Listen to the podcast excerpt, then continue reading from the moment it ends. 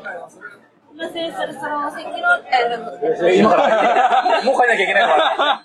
まだ手拭いただけだから、これから飲まなきゃいけないんだけど。えっと、飲み放題メニューやって二番、えっと、二番自分で、自分で言ってて終わらない。自分がここに言ったのにみたいな。ここから上の方です。はああ、じゃあ僕ビール。い。ビール。じゃあ僕もビール。はい、ありがとうございます。コースなんですか？いやほら、アラカルトにするとみんな遠慮して頼まないしさ、頼むの忘れちゃったりとかするから。そんなことあるわけないじゃないですか、僕が。どんどん止めトますミーさんねうん。もう他の人はね、ちょっと、遠慮する人多いから。だってじゃあ乾杯しましょうか。じゃあ今日お願いします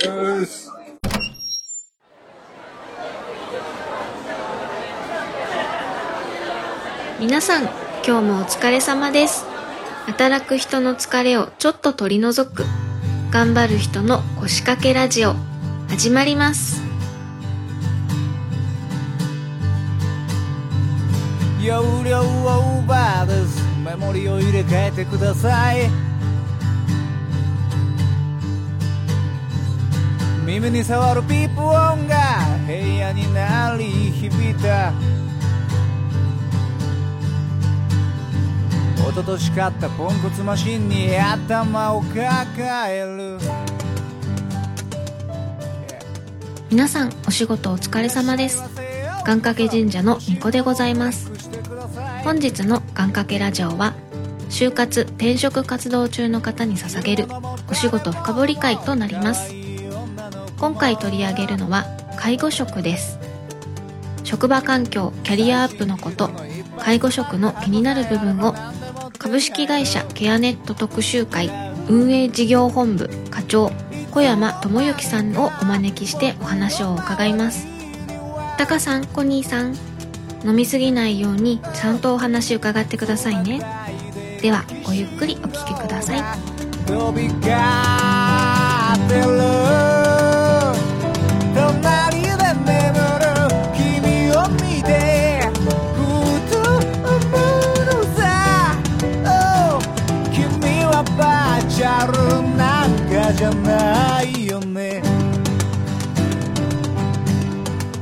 今日はね、えっと、まあうちの番組もね、まだあの配信も10回ぐらいしかしない番組なんですよ。で、あの、僕らがあの、番組をやりますって言った時に、まあ、見ててくれた方なんで、絶対呼びに呼ばなきゃいけないなと思って、ああ、あの時。あの時があの初めて公開した時だ。番組やりますって言っていただきえ、トミーさんと、タカさんは、な、何つながりですかそもそも番番組つながりえーっとね、東京 FM のはい。リスナー、だからここからあのトランクルームスタジオの皆さんと第一からつながっていくはいはいはいはい。なるほど。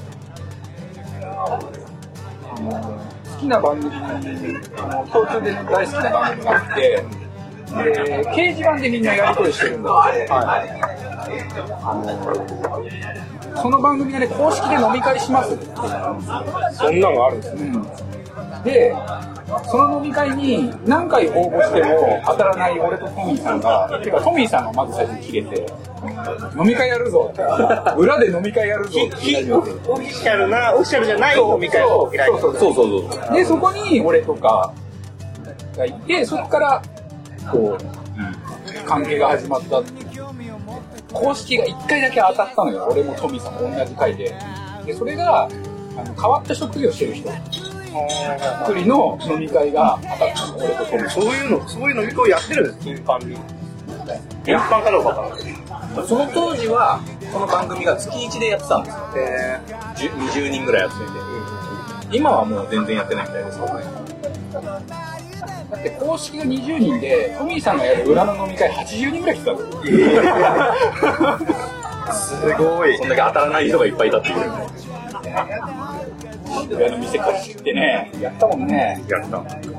で、特殊な仕事をやってる人、集まり会で、蕎麦屋のコンサルっていうわけのわかんない仕事してるでしょ、の俺。人と、で、トミーさんは、あれなんで当たったんだっけ？俺は、俺がまさか介護なんかやってるってみんな思わないでしょ？っていう側で。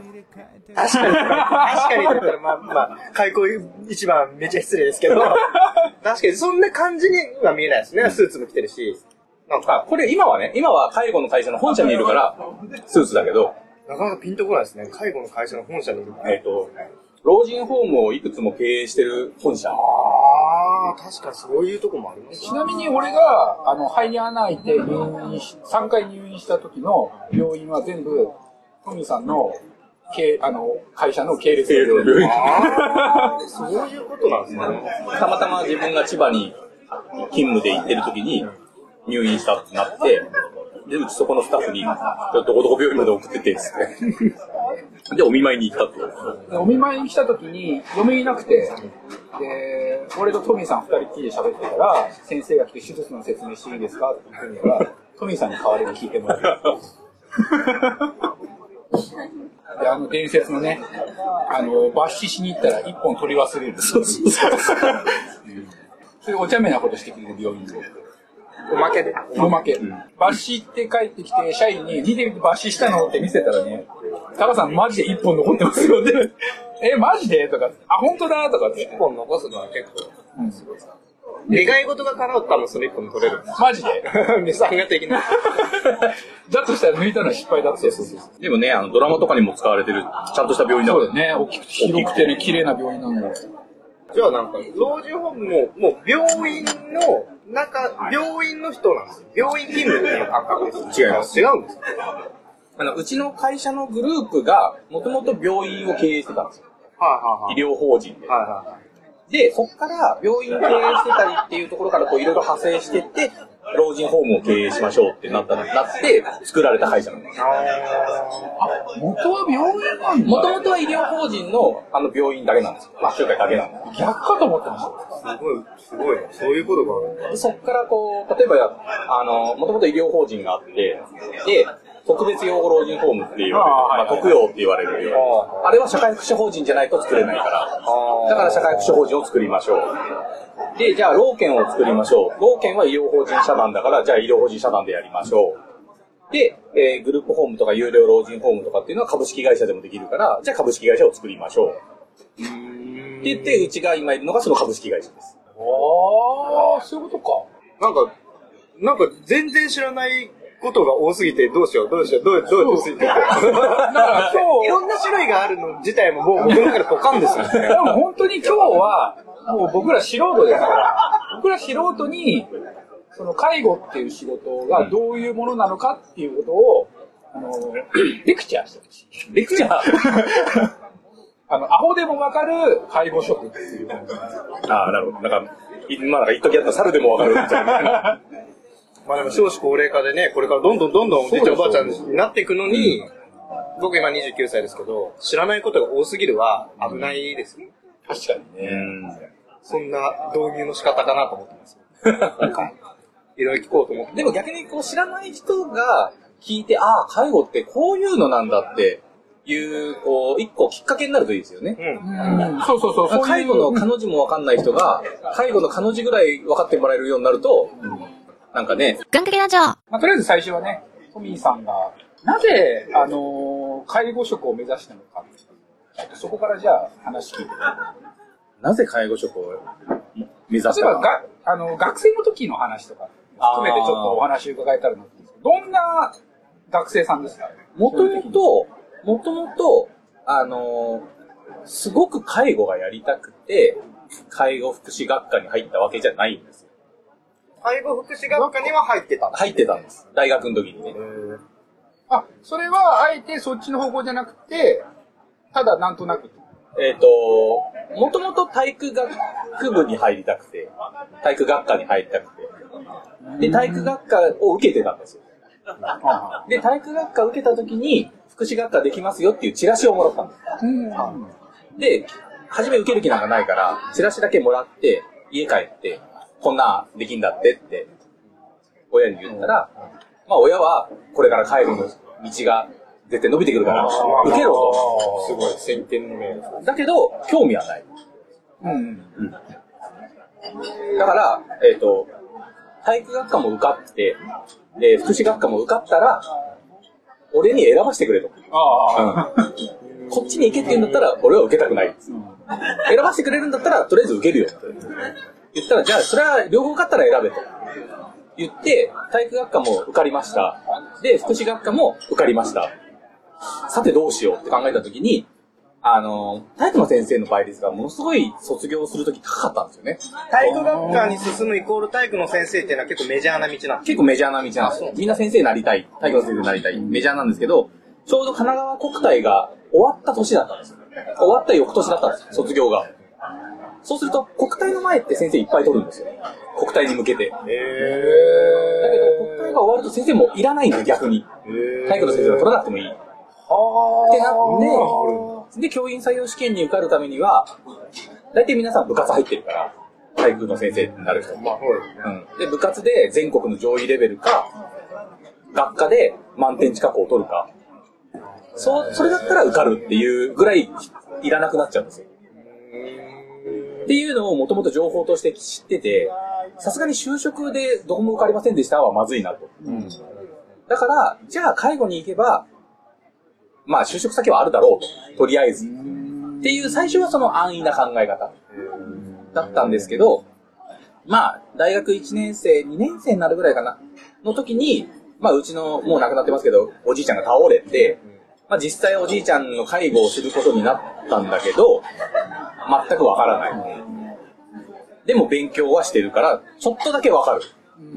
っていうところから、じいちゃんのこともあって、ちょっと真面目にやろうかなって思い始めたのも一個のきっかけ。でも、2年生の時に行った実習先がものすごい面白くなくて、良くなくて実習先が。それはきつかったっていう。いや、スタッフの、その職員さんの入居者に対する態度がものすごい悪かった。あの、ちょっと最近のニュースによくなるようなレベルなんですかね。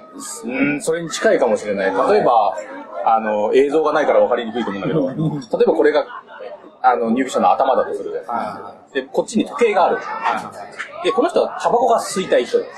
でも、時間が何時何時何時で決まってるんだけど、認知症だから、タバコ吸って戻ってきたらすぐ吸い、また吸いたくなっちゃう。そういったこと忘れちゃう。吸ったことを忘れちゃうから。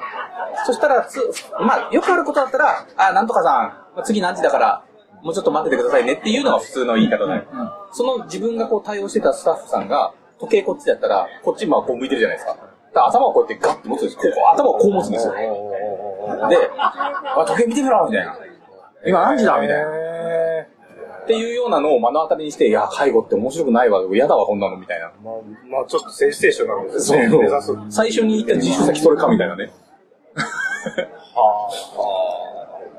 って言って最初はすごく嫌だったんだけど、でも 3, 3年生の時に行った実習先と4年生の時に行った実習先が全く真逆な感じのすごくいいところで、で、4年生の時なんては、もう本当に俺も楽しくて実習やってたから、いいとこだったから。で、もうその、あの、実習先に、そのまま卒業したらうちに来ないって言われるぐらい、もう言ってたんだけど、でもまあ僕は実家に戻りますので、ここには働けませんと。言って、まあ、3年生、4年生の実習先が楽しくて、就職も神奈川県で決めて、で、戻ってきてっていう感じで、学生生活はだから、1年生、2年生はあんまり乗り気じゃなかったけど、3年、4年でめちゃめちゃ乗り気になったっていう。うん。だからきっかけは確かにその、なんだろう、就職できないのはまずいかなっていう安易な考え方から始まったけど、ハマった人だよ、介護に。4年間の間にハマった人。だから同じように、同じクラスの人でも、ハマんなかった人はやっぱり。うん。出会いですね。出会いだから、そこが本当に自分と介護の初めての出会いかなって。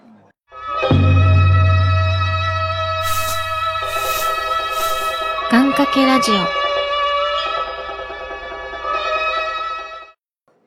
就職っていう点では、その当時っていうのは、やっぱり介護職っていうのはどうだったんですか就職するとなると、まあ最近でこそやっぱりその注目されてるところだったりとかもあるし、就職の間口っていうのは今と比べてどう？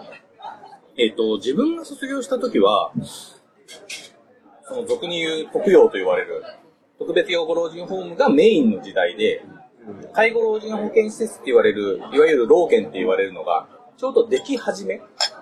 その違いっていうのは？えっ、と、特養っていうのは、もうそこに入ったら、亡くなるまでそこにいる。で、老健っていうのは、最終的には自宅に、リハビリをして自宅に戻ろうっていう。スタンスの方。医療系の色が強いのが老健。だからリハビリのスタッフがちゃんといるとか、看護婦さんも夜勤にちゃんといるとか。でも特養は夜勤に看護婦さんがいないところもあるから。介護職だけ。で、あとはその、えっ、と、施設長だったり事務長だったりっていうのが、その、結局、行政からの天下りだったりとか、あんま良くないのかもしれないけど、それが、特養は多い。老健の施設長っていうのは、お医者さんじゃなきゃいけないっていう決まりがある。まあ何かでもいいんだけど、お医者さんじゃなきゃいけない。ちなみにうちのお袋も、最後は介護が必要だったんですよ。俺29の時に、ある日突然認知症が始まって、で、まあ、お袋はもう嫁を切られてたの、その時点で。あと3ヶ月っていう嫁を切られてる状態で、介護をしなきゃいけないっていう状態になった時に、俺は仕事を辞めたの。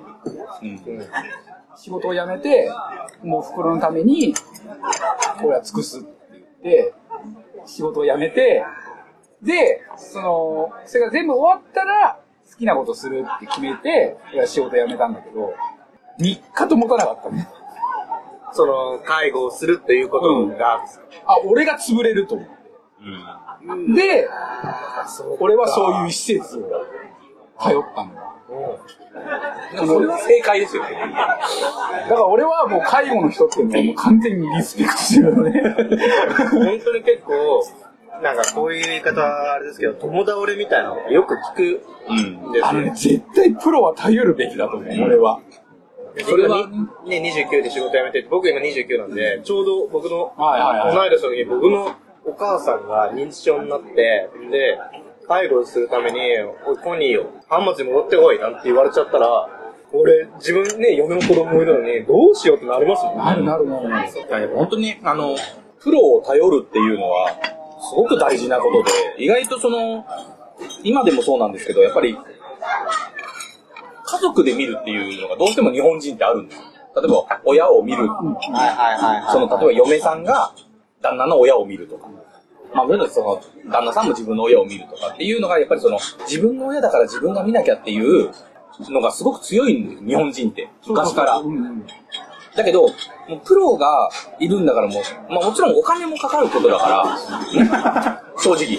お金もかかることだから、誰も彼もができるとも言えないけど、でも、頼れるんだったら頼った方がいい。じゃないと、本当友倒れになる。だからその、要は親を見てて、親に暴力振るっちゃうとか、でもね、あの気持ちはね、言っちゃ悪いけど、本当に分かった。わかる。うん。それはね、多分本当にわかると思う。介護疲れってやつですよね。そうそうそうそう。3日で俺だって。いや、み、いやー、それはね、ちょっとね、明日は我が身じゃない、明日が我が身というよりも、誰しもが絶対あることじゃないですか。これは。まあどうなるかわかんないことだからね。本当に自分に降りかかってくるなんて一切思わないじゃないそういうことって、うんなんとなく他人事で聞いてたりとかそういうことなんだけど実際自分の身に降りかかるとこんなに大変なのかってやっぱりね思うんだよねしかもね、今核家族化とか言ってね、子供もたくさんいないと、そこの分散ってね、でね。怖い怖い怖い。ああ、怖いな、これは。まあおふくろ結局施設に入ってやっぱり3ヶ月で予定予定予定通り予定通りというか予定通り。まあ余命まあ余命お医者さんのね宣告通り。宣告通りに亡くなったんですけどその時に、大体、あの、その施設の方の言葉って、俺なんとなくこう、ご愁傷様でしたとか、そういう言葉なのかなと思ったら、さん本当にお疲れ様でしたって言われたんですよ。うん。あれがもう本当に、もうあれ、あれ聞いた時に、ああ、終わった、やっと終わったっていう、なんか、悲しいですよね。でもそれって何ですよね。どう、何なんだろう、その、でもね、あの、その時の介護の方に言われて一番あの、印象に残ったのが、これって他人だからできるんですよって言われた言葉がね、結構印象に残ってて、自分の家族だとできることもできない部分っって、でも他人だと割り切って、うん。その仕事として割り切ってできるから、特に何とも思わないんですよ。まあそこにはもちろんフィー、フィーというかね、うん。あのビジネスとしてもあるし、確かにそうですね。願掛けラジオその辺がなん、なんていうのププロとして、その介護職のプロとして、どういうふうにこうステップを踏んでいったのかっていうところもちょっと、トミーさんに聞いていきたいなと思うんですよ。その結局就職そこでするわけじゃないですか。うん。そこからこう、今にこう、至るまで、どういうステップを踏んでいったか。学校を卒業して、一番最初は老健に入ったんですよ。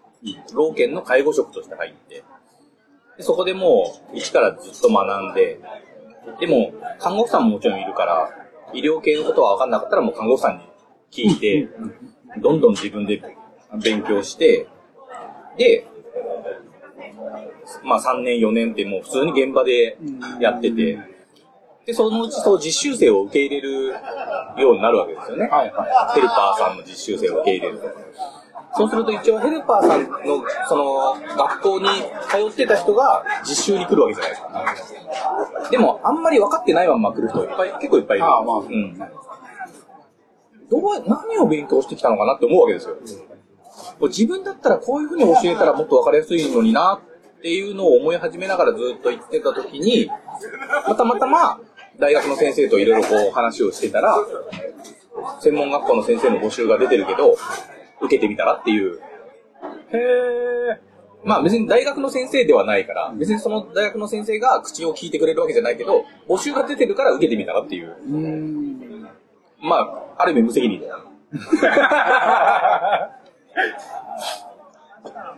で、あ、そっかと。で、まあ、ずっと現場っていうのもやっぱりこう夜勤もある、そのね、腰も痛くなるってよく聞く。やっぱもうね、40、50になるまで現場はさすがに無理かなと思っていろいろ先生には相談してたから、そしたらまあその話があって分かったじゃあちょっと受けてみると。言って受けて、そしたら、まあ、受かって、で、先生をやることになって、で、自分が教える側、だ今まで受け入れる側だったのが、今度、送り出す側をやるようになる。だから、じゃあ実習に行って困んないように、こういうふうに教えようとか。でも結局はやっぱり現場で学ぶことの方が多いから、学校よりも。でもなるべく困らないように、ちょっとこうね、ちょっとだけでも手助けになれるように、学生と喧嘩しながらこう、いろいろ教えていくわけですよ。で、それが、ね、ちょうどやってて、ものすごい学校の先生で面白くて、でもその時にこう、まあ先輩の、もう結構年配の先生に言われたのが、日本には先生と呼ばれる職業がいっぱいあると。例えば弁護士もそう、代議士もそう、リハビリの人もそう、いろんな人が先生と呼ばれるけど、だけど英語に訳した時にティーチャーって本当に先生って訳せるのは学校の先生だけだから。だからそこは、あの、誇りを持ってやってくださいって言われて。はあ。確かに。って言って、まあ、一生懸命やってたんだけど、辞めるつもりは全くなかったんだけど、たまたま4年目の時に、うちの父が倒れて、で、あのー結構うちの父も頑固な人だったから、大体こう、転職してもいいと。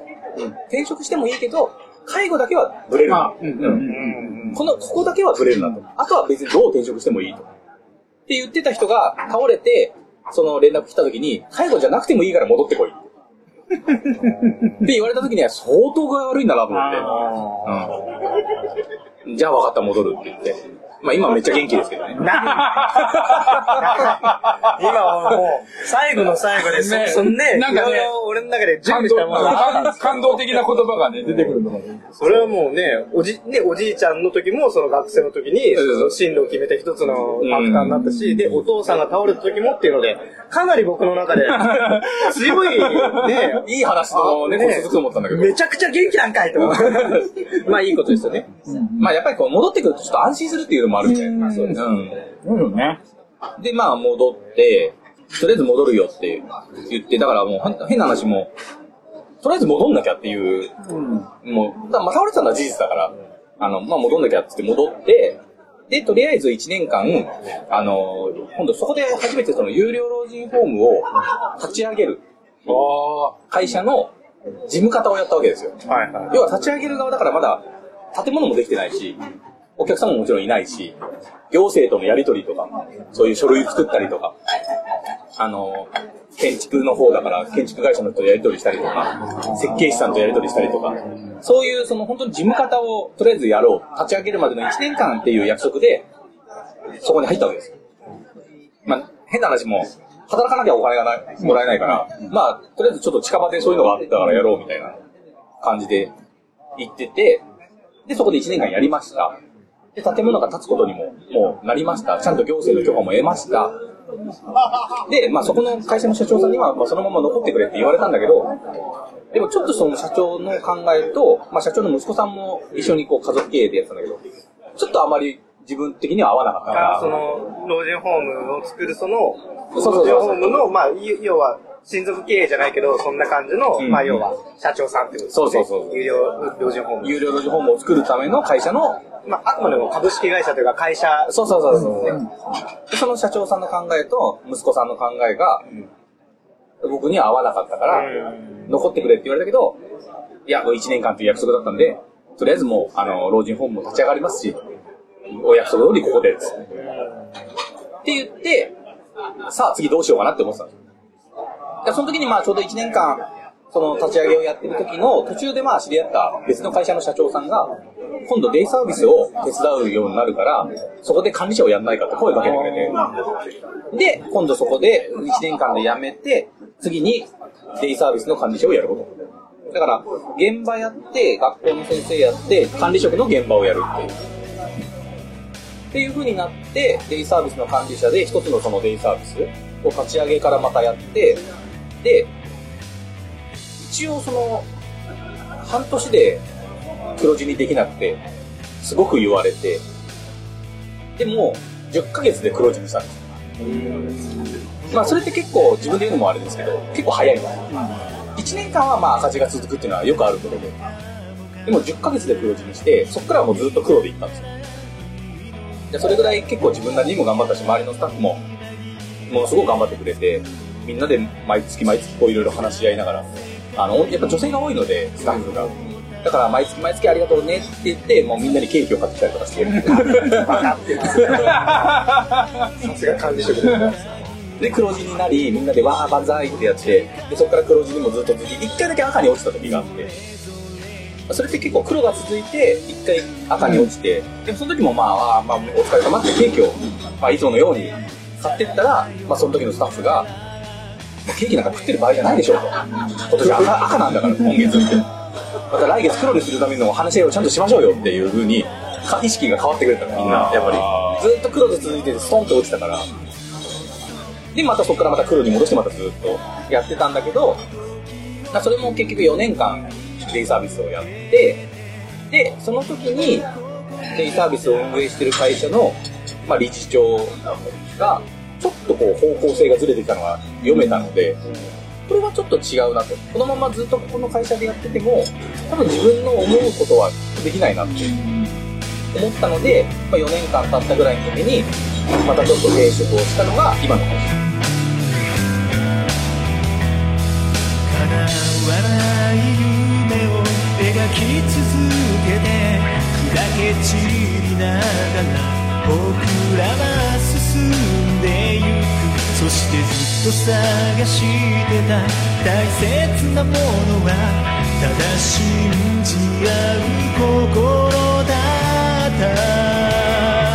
いつか僕らはここから消えていくけどこの想いだけはここにとどまって。足元に散らばって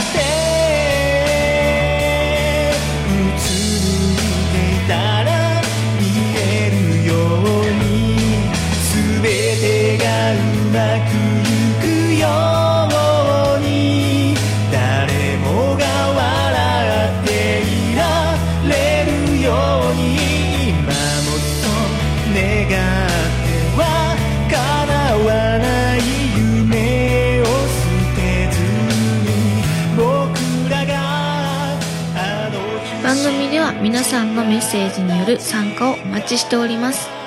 番組メールフォーム Twitter などの各種公式 SNS へ送ってください。それではまた次回。皆さんのお仕事がうまくいきますように。